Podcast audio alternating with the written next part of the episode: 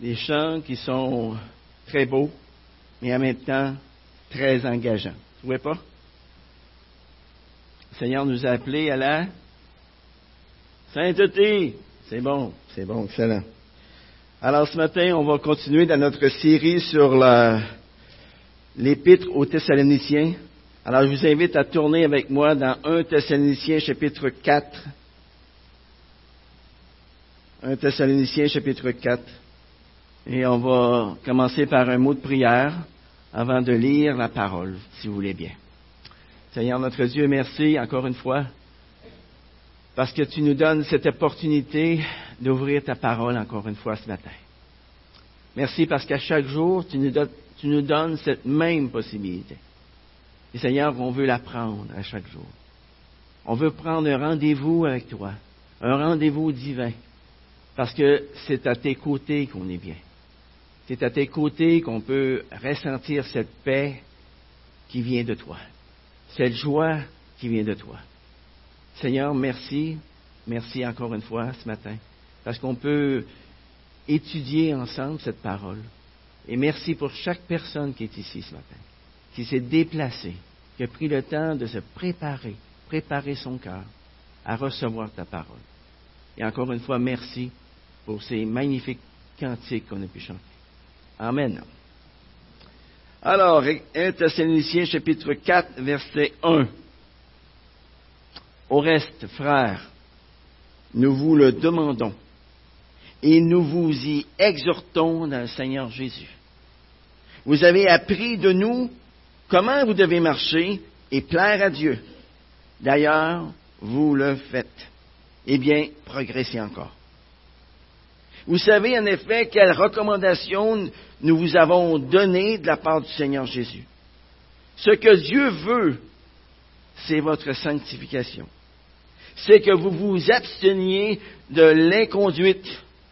C'est que chacun de vous sache tenir son corps dans la sainteté et l'honnêteté, sans se livrer à une convoitise passionnée comme font les païens qui ne connaissent pas Dieu. Que personne en affaires n'use envers son frère de fraude ou de cupidité. Le Seigneur fait justice de tout cela. Nous vous l'avons déjà dit et attesté. Car Dieu ne nous a pas appelés à l'impureté, mais à la sanctification. Ainsi, celui qui rejette ses préceptes ne rejette pas un homme, mais Dieu qui vous a aussi donné son Saint-Esprit qui que nous soyons ce matin, nous désirons tous plaire aux personnes qui nous sont les plus chères. Pas vrai? Voilà pourquoi une femme va préparer le mets favori de son mari, pour lui faire plaisir. Voilà pourquoi un mari va planifier une sortie spéciale avec sa femme, pour lui faire plaisir. Voilà pourquoi un enfant, au printemps, va aller sur la pelouse, puis il va cueillir un bouquet de pissenlits pour sa mère.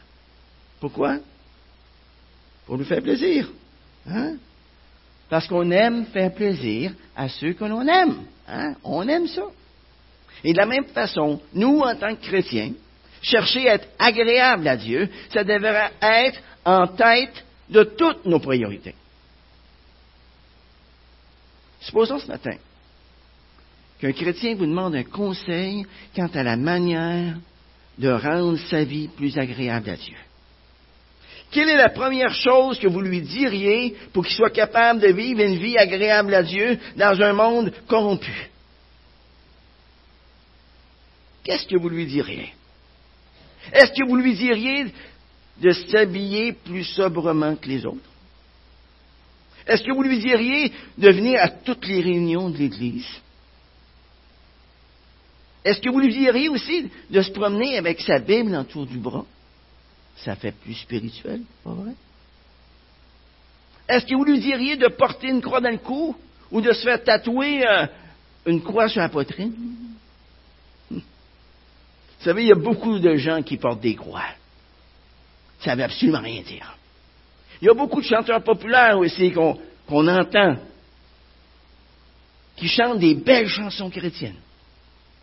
Ça ne veut absolument rien dire non plus.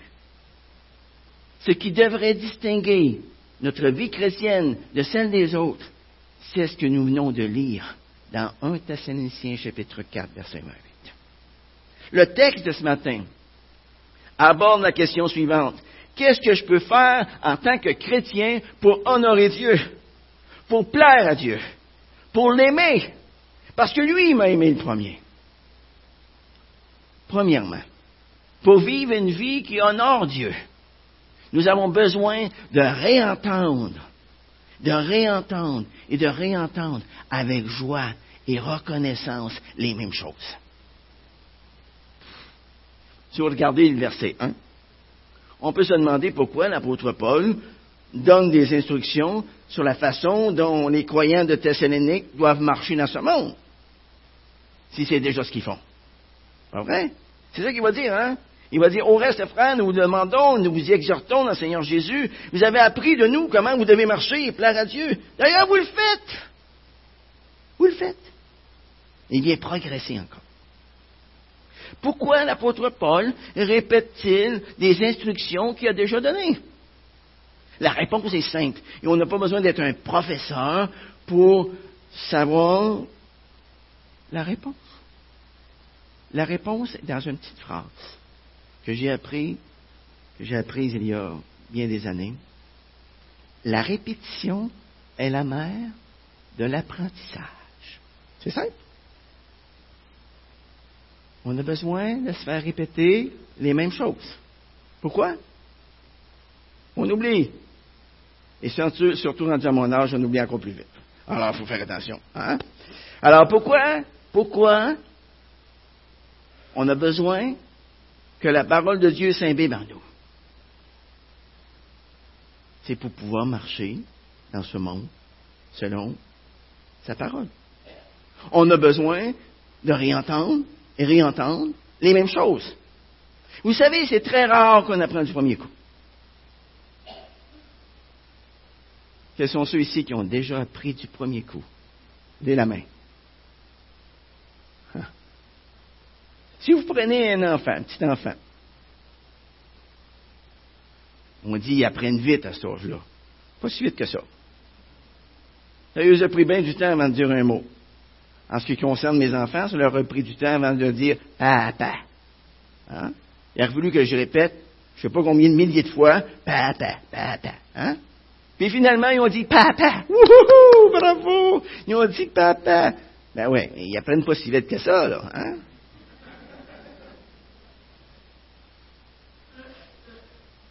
C'est très rare qu'on apprenne du premier coup. Dans l'Ancien Testament, tout juste avant que le peuple d'Israël ne s'empare de la terre promise. Moïse, après 40 ans dans le désert, a exhorté et a exhorté jour après jour le peuple de Dieu. À la toute fin de sa vie, il va à nouveau exhorter le peuple de Dieu en ces termes.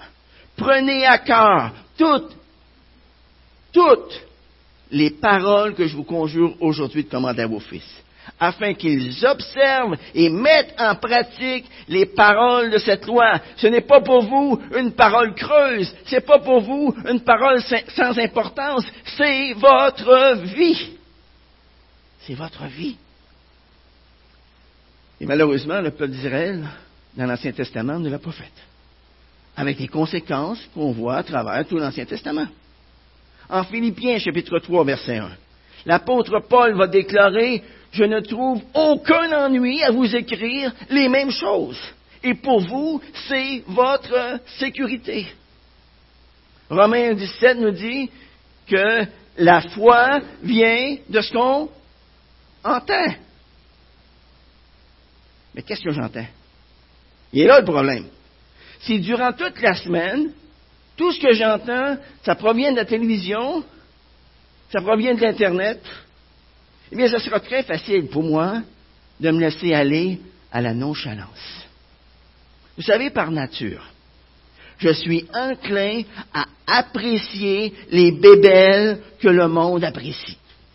Par nature, je suis enclin à aimer ce que les gens aiment. Comme ça.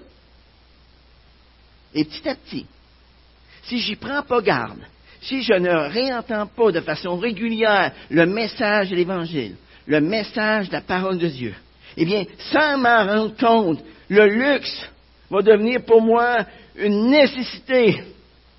Et je serai amené à utiliser mon argent à la manière des non-croyants. Et à ce moment-là, je ne me préoccuperai plus des autres. Je, ne me préoccuperai plus de ceux qui périssent. Vous savez, nous sommes un petit peu comme une éponge sèche. Vous avez déjà acheté des éponges? Vous savez comment ça marche? Alors, je vais acheter une éponge, je la plonge dans l'eau, je la sors de l'eau. Qu'est-ce qu'elle a retenu? Rien du tout. Une éponge sèche ne retient rien. Qu'est-ce que je dois faire pour qu'une éponge retienne l'eau? Je dois la plonger dans l'eau, la presser, la plonger, la presser, puis après ça, elle s'emplit d'eau. Ou bien j'ai à la laisser dans l'eau pendant un bon bout de temps, puis un petit à petit, elle va se gonfler, puis elle va se remplir d'eau. C'est comme ça.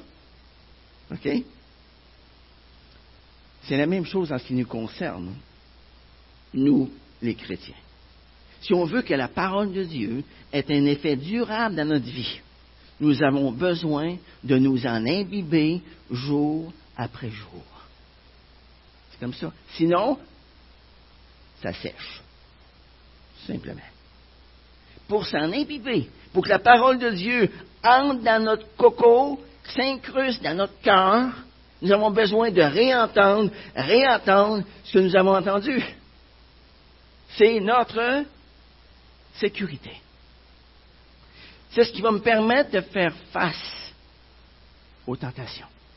C'est ce qui va me permettre de rester ferme face aux difficultés, face aux épreuves de la vie. Ah, d'ailleurs, pourquoi lisons-nous la Bible à chaque jour? Pourquoi, pour plusieurs d'entre nous, nous avons déjà lu la Bible à maintes reprises dans notre vie? C'est pour s'en imbiber, pas vrai? C'est parce que nous prenons plaisir en Dieu, pas vrai? C'est parce que nous avons encore des choses à apprendre, n'est-ce pas? C'est parce que nous avons encore des choses à mettre en pratique, pas vrai? C'est la même chose en ce qui concerne les croyants de Thessalonique, qui vivaient du temps de Paul. Même s'ils marchaient déjà selon Dieu, ils avaient constamment besoin d'être exhortés afin de rester fermes, de rester inébranlables, d'aller de progrès en progrès dans le Seigneur. Et je dirais même plus, c'est exactement la même chose pour nous. C'est pareil. Hein? Mais avant d'aller plus loin ce matin, j'aimerais quand même faire une petite mise en garde. Si nous nous imbibons de la parole de Dieu, ce n'est surtout pas pour jouer aux pharisiens avec notre entourage, en faisant étalage de toute notre connaissance, de notre grande spiritualité. Non, c'est pour que la parole de Dieu puisse produire son effet en nous. C'est pour que cette parole agisse avec puissance en nous. C'est pour que nous marchions dans ce monde de telle manière que Dieu va être honoré. Et là, j'en arrive à mon deuxième point. Pour vivre une vie qui honore Dieu, nous avons besoin de marcher dans la sainteté. on voit ça dans les versets 3 à 5, où Paul déclare, Ce que Dieu veut, c'est votre sanctification. C'est que vous vous absteniez de l'immoralité sexuelle, c'est que chacun de vous sache tenir son corps dans la sainteté et l'honnêteté, sans se livrer à une convoitise passionnée comme font les païens qui ne connaissent pas Dieu. Et vous savez, chaque problème auquel Paul s'attaque ici, dans ces versets 3 à 5, ça avait à faire avec la culture de son temps. Vous savez, l'endroit et l'époque dans lesquelles les croyants de Thessalonique vivaient, c'était pas très, très rose. C'était pas tout repos. L'immoralité à Thessalonique, c'était pas quelque chose qui se faisait en cachette, là. Hein? Ça, faisait partie de la vie religieuse des gens de la ville. L'immoralité était protégée politiquement parlant. Et c'était même encouragé par les autorités. La religion en Grèce incluait la prostitution sacrée comme une forme d'adoration aux dieux et aux déesses qui étaient supposés contrôler les forces de la nature. Dans plusieurs temples païens, il y avait des prêtresses qui habitaient là. Elles habitaient là en permanence.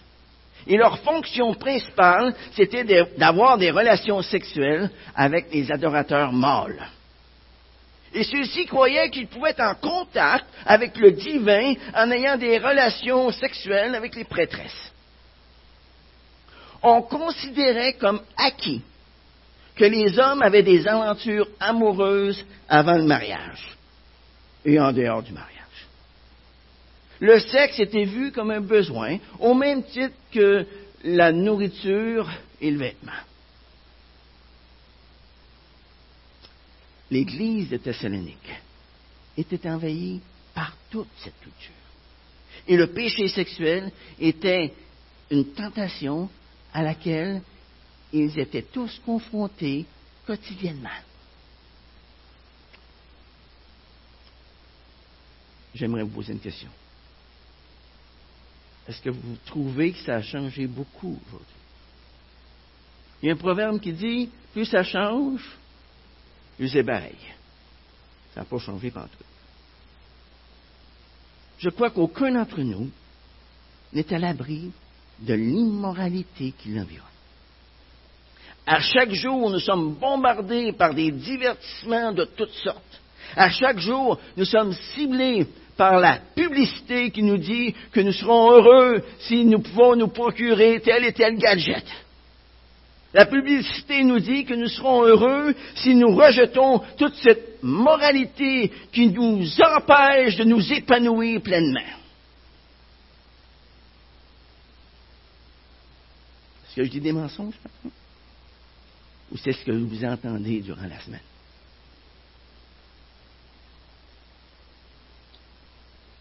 Le rythme auquel notre culture est en train de changer s'est accéléré de façon exponentielle depuis une cinquantaine d'années. Par exemple, en 1960, je sais qu'en 1960, la majorité des gens n'étaient pas là, mais moi j'étais là, hein? alors je parle pour moi. En 1960, il y avait très peu de divorces. Aujourd'hui, il y en a plus de 50% Et ça, c'est parmi ceux qui, qui se marient encore. Parce que la grande majorité ne se marie même pas. Ce qui était considéré comme mal il y a à peine 60 ans est devenu tout à fait acceptable aujourd'hui. Est-ce que c'est possible que nous aussi, dans nos vies, le monde et la culture nous désensibilisent petit à petit au mal? Est-ce que petit à petit, le péché nous est présenté comme étant moins grave? Dans mon temps, vous savez, il y avait des petits péchés. Maintenant, il n'y en a plus beaucoup. Parlons plus de péché. Là. Ça, c'est un sujet tabou. Si vous parlez de péché, les gens vont vous traiter de, de religieux. Hein? Comment faire, comment faire face à cette culture ambiante qui dénigre Dieu? Comment faire face à cette culture ambiante qui dénigre les enseignements de sa parole? Bien que nous le vivions ou pas, nous vivons jour après jour, sous la pression de notre culture. Nous baignons littéralement dedans. nous devons nous souvenir que chaque personne que nous essayons d'atteindre avec l'Évangile est incrustée dans la culture de son temps.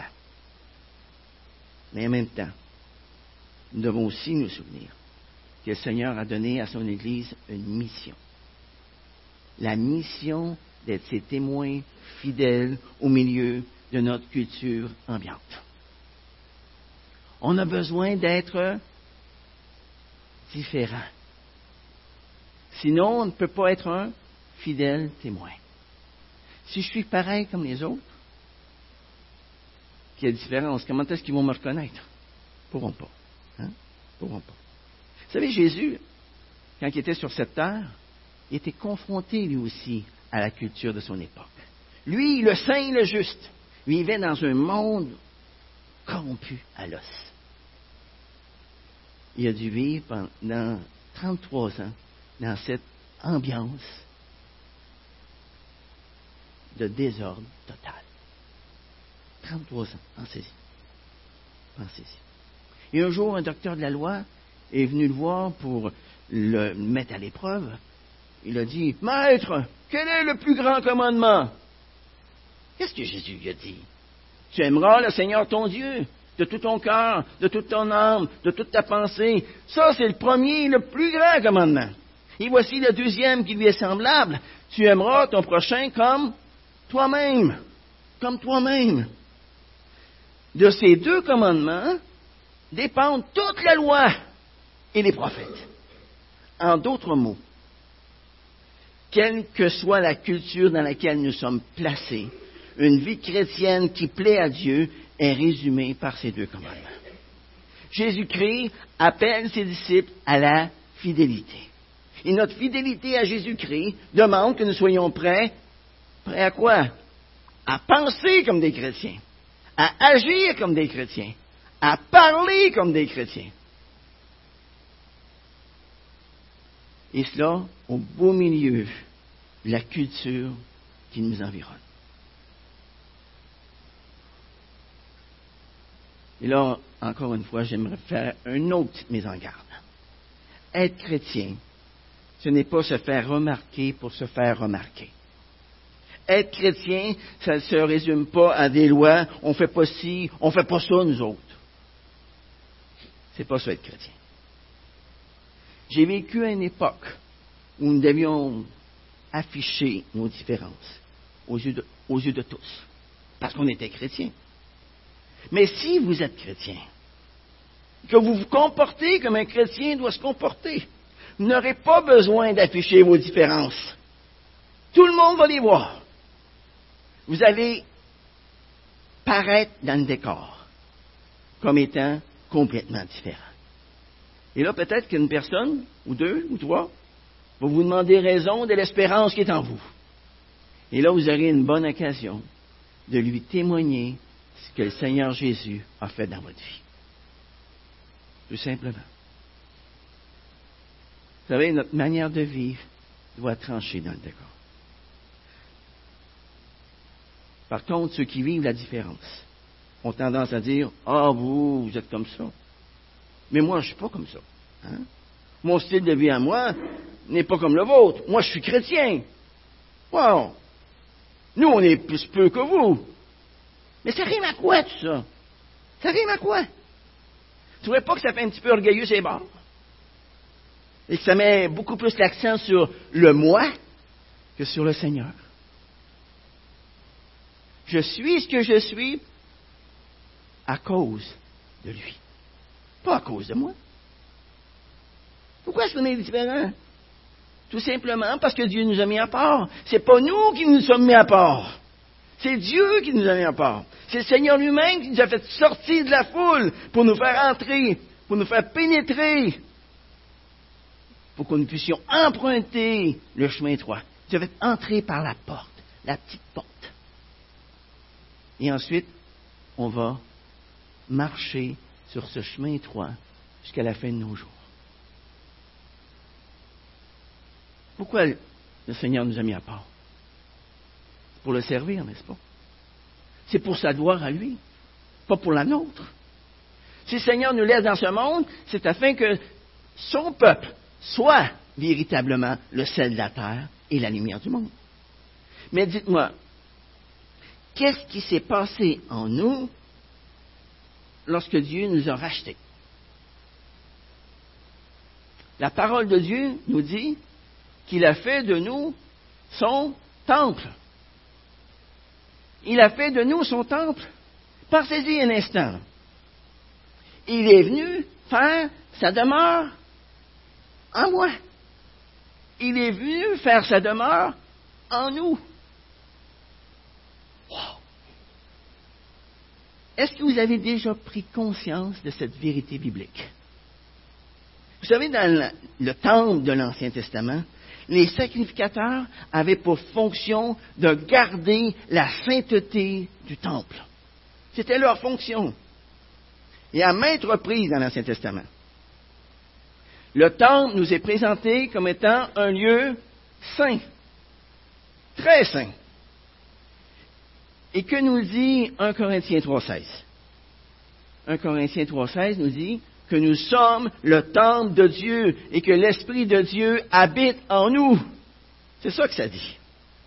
Et que nous dit Apocalypse 1.6 Ça nous dit que Jésus a fait de nous un royaume. Il a fait de nous des sacrificateurs pour Dieu son Père. Et en tant que sacrificateurs, nous avons besoin, premièrement, de nous en souvenir. Parce qu'on a une fonction, une fonction extrêmement importante.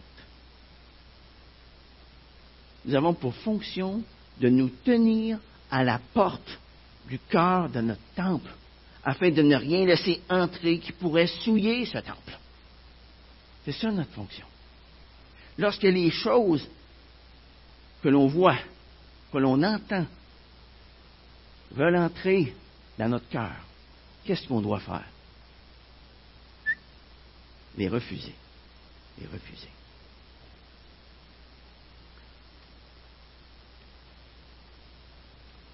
Partout dans la Bible résonnent les mots suivants. Soyez saints car je suis saint.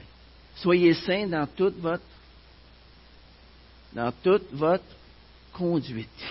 Hein? Nous devons agir comme des sentinelles sur les yeux, sur les oreilles de notre temple. Pourquoi? Pourquoi? Parce que ce sont les deux sens les plus susceptibles de nous entraîner dans l'immoralité.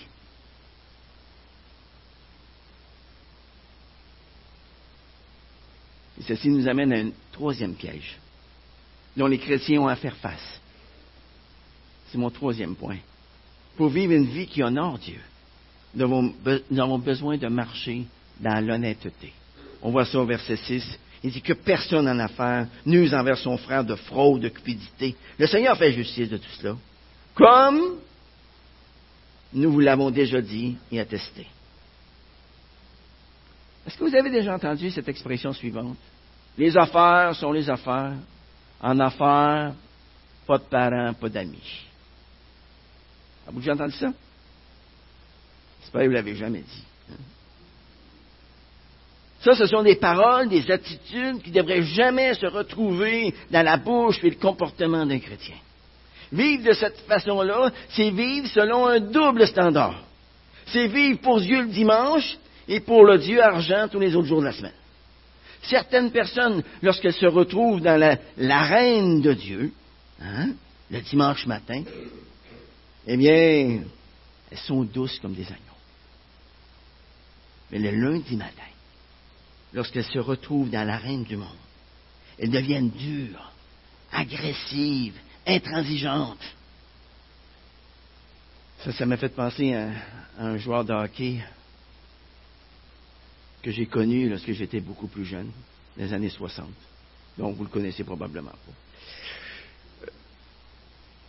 En dehors de la patinoire, c'était un vrai gentleman. Il n'aurait pas fait de mal à une mouche. Mais aussitôt que je chaussais les patins, ce gars-là, il devenait fou braque. Il devenait agressif au bout. Ce matin, est-ce qu'on a besoin de donner des coups de barre pour nous garder purs dans un monde impur? Est-ce qu'on a besoin de donner des coups de barre pour nous garder de la fraude, de la cupidité, au milieu de cette génération qui est centrée sur l'ego, qui est centrée sur l'argent? Le défi auquel les croyants de Thessalonique avaient à faire face est encore le même pour nous aujourd'hui. Et voilà pourquoi l'apôtre Paul nous dit au verset 8 de ne pas prendre ces avertissements à la légère. Car celui qui rejette ce qu'il est en train de nous dire ne rejette pas un homme, mais Dieu lui-même. – Dieu qui lui, nous a donné le Saint-Esprit. Que pouvons-nous faire dans notre vie quotidienne pour gagner le respect des gens du dehors? Est-ce qu'il y a quelqu'un ici qui s'est intéressé à l'Évangile parce qu'il était impressionné par le comportement, le style de vie d'un chrétien avec lequel il était en contact? Personne? J'espère qu'il y a bien du monde, hein? Pour la très grande majorité d'entre nous, c'est comme ça qu'on est venu à l'Évangile. Hein? On a vu les agissements de telle et telle personne. On a vu, on a entendu les paroles de cette personne-là. Et on s'est dit, waouh, il y a quelque chose de différent. Elle a quelque chose de différent.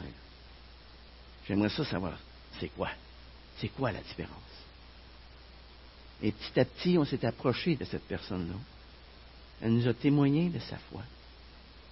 Et on a invité, nous aussi, le Seigneur Jésus-Christ à entrer dans notre vie. C'est comme ça. Souvenons-nous que le monde qui nous entoure n'a pas d'autre manière de connaître Dieu qu'à travers le témoignage de ce que nous sommes. Le monde d'aujourd'hui nous dit, je ne crois pas à un Dieu invisible. Est-ce que vous avez déjà entendu ça? Mais alors, comment pouvons-nous leur présenter Dieu de manière visible?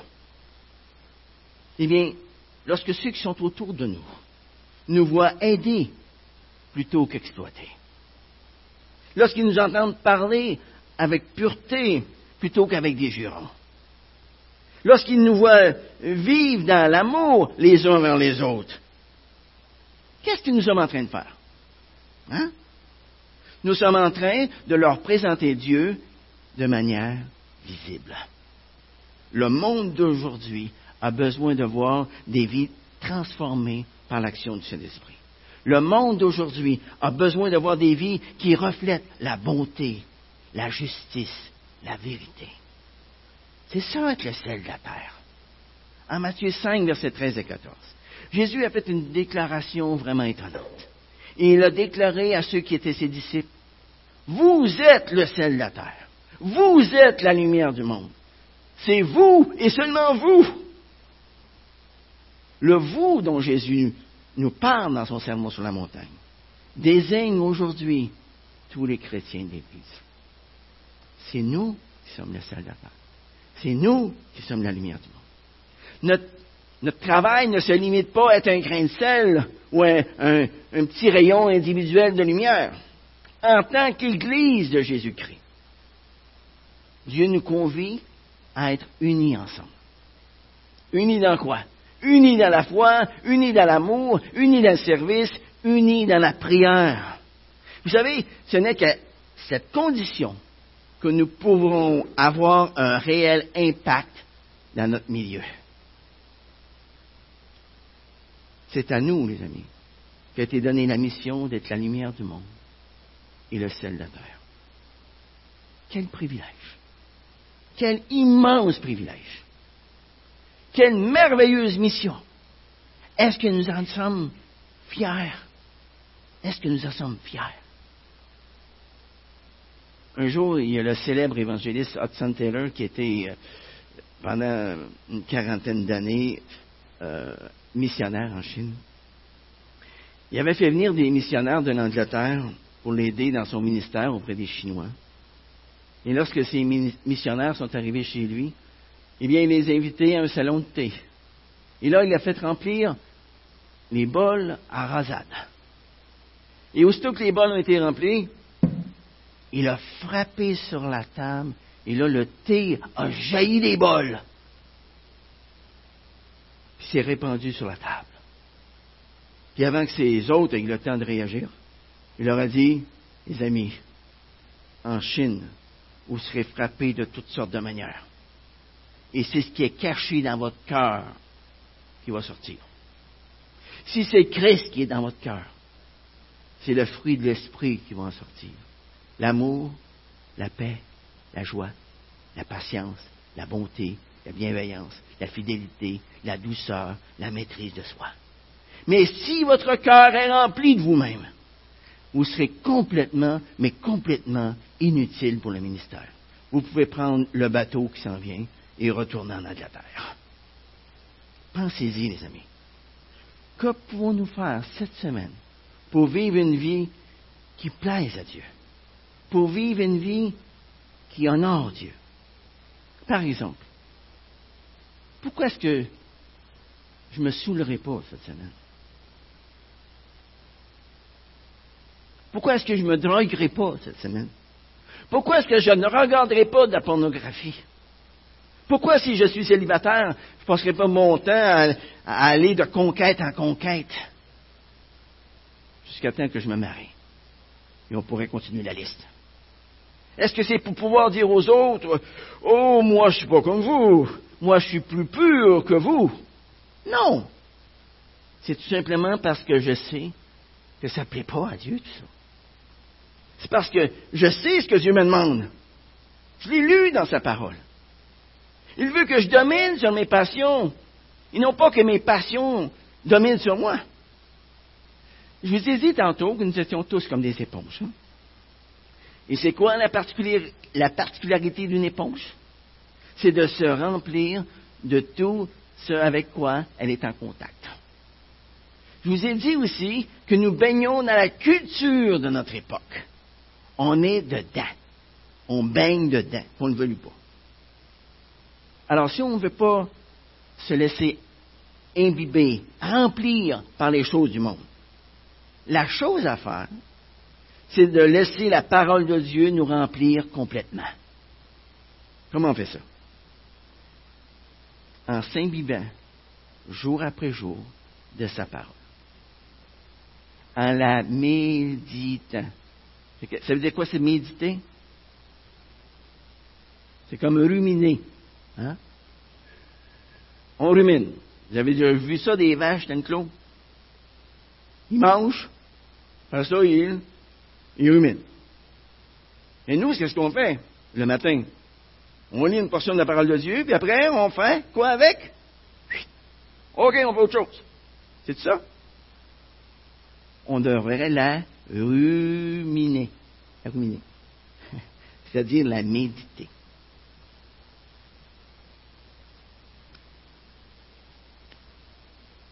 Comment laisser la parole de Dieu nous remplir complètement?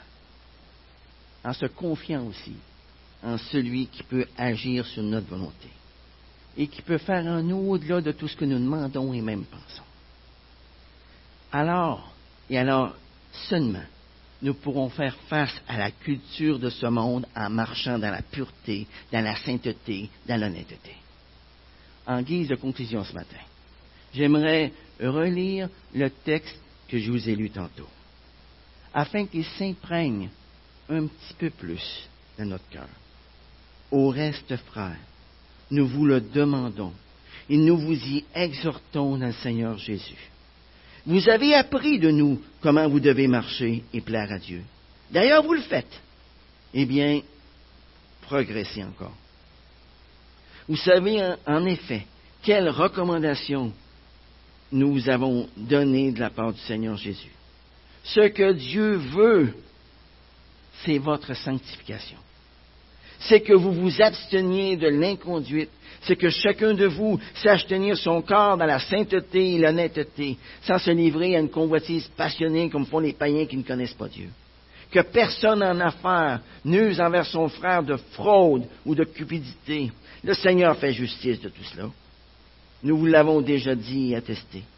Car Dieu ne nous a pas appelés à l'impureté, mais à la sanctification. Ainsi, celui qui rejette ses préceptes ne rejette pas un homme, mais Dieu qui vous a donné son Saint-Esprit. Prions. Seigneur, je ne pense pas que personne ici veut s'arrêter sur le bord du chemin dans sa marche chrétienne. Nous voulons tous avancer. Mais j'ai remarqué que plus on avance dans notre marche chrétienne, c'est pas toujours plus facile. C'est parfois plus difficile. Et voilà pourquoi on a besoin que tu sois à nos côtés.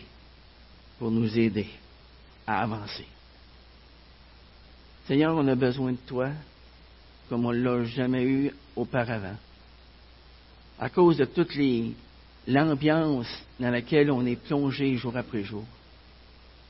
On a besoin que tu sois là à nos côtés. Seigneur, donne-nous la discipline de nous approcher de toi. Donne-nous cette joie, Seigneur Dieu, de nous approcher de toi, jour après jour, de prendre des rendez-vous divins avec toi. Donne-nous de la joie, Seigneur Dieu, à le faire. Remplis-nous, Seigneur Dieu, de ta paix. Remplis-nous de ta grâce. Remplis-nous de ton amour.